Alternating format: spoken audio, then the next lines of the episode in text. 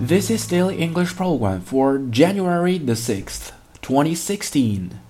The term for today is ditch. Ditch is spelled D I T C H.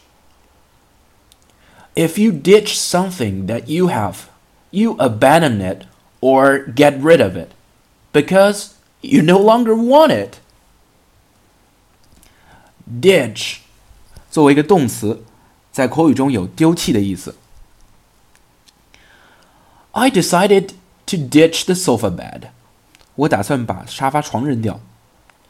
I decided to ditch the sofa bed. Do you believe that anyone can ditch their alarm clock and become a happy early riser? 你相信有人会扔掉闹钟，做个快乐的早起者吗 ？Do you believe that anyone can ditch their alarm clock and become a happy early riser? Pronunciation part. How to pronounce this word? Is that ditch? Ditch. Ditch.